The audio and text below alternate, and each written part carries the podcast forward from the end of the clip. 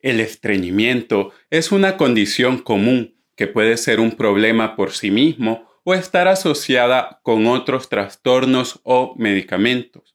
Por lo general, la mayoría de las personas que lo padecen pueden manejarlo por su cuenta y solo un 22% busca atención médica. Lo importante en este aspecto es identificar la causa del estreñimiento, si se debe a algún factor que podamos modificar, necesitamos un tratamiento sencillo o si está relacionado con algo más que ocurre en nuestro cuerpo. Así debemos valorar estos puntos para buscar soluciones. El estreñimiento a veces se subestima, especialmente si lo hemos sufrido desde jóvenes, pero debemos entender que aunque el número de veces que vamos al baño puede variar entre las personas, el estreñimiento no es la forma adecuada en la que nuestro tránsito intestinal debe funcionar. Así que si lo estamos padeciendo, debemos pensar que algo está sucediendo en nuestro cuerpo. Salud MV, donde hablamos de todo lo relacionado con el tema de la salud en tu idioma. Presentado por el doctor Carlos José Gómez.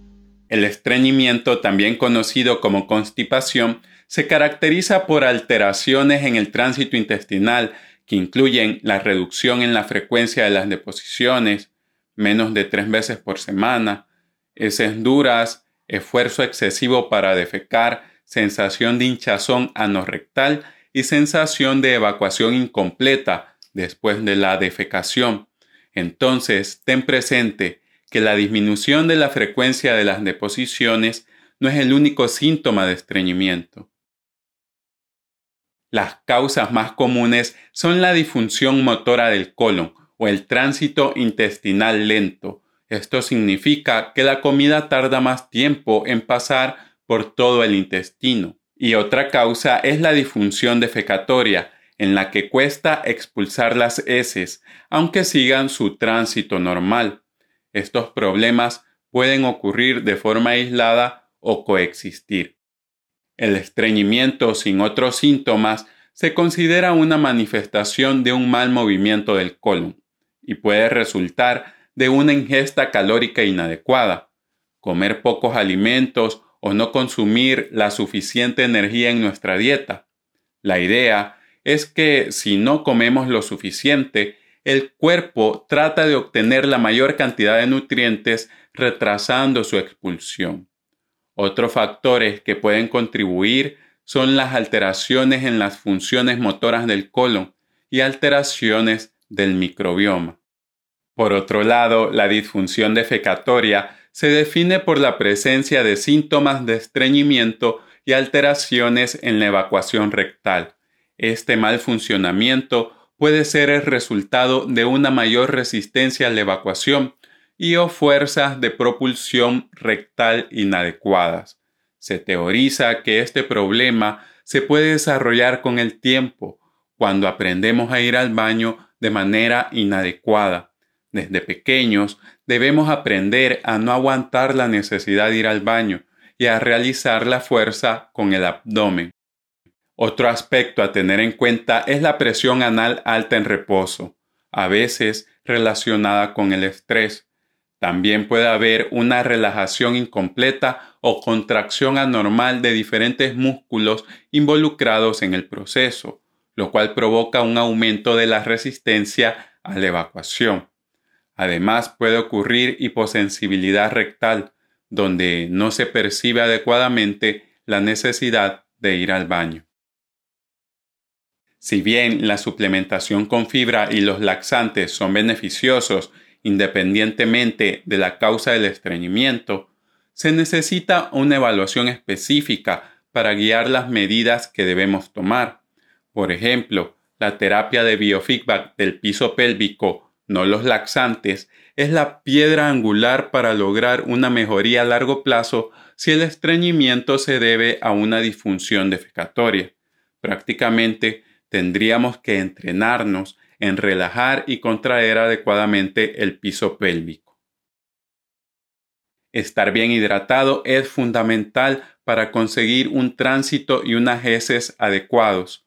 Sin embargo, esto no significa que con solo beber agua se solucionará el problema, ya que solo está recomendado para pacientes con deshidratación. Muchas personas toman menos líquidos de los recomendados.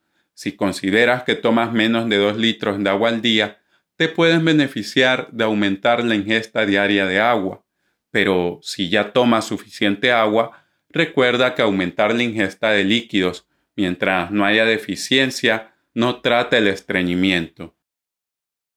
Existe una relación inversa entre la actividad física y la gravedad del estreñimiento. Entre más actividad física, menor estreñimiento.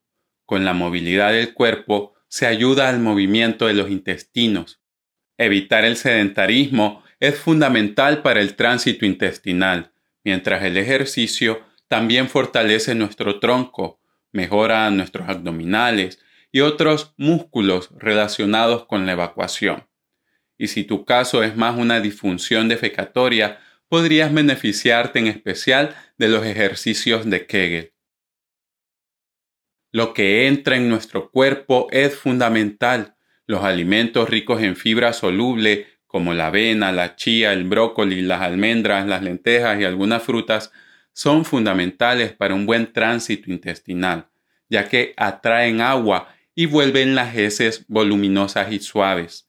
Si consideras que tu problema es la poca ingesta de fibra, trata de incluirla en tus comidas.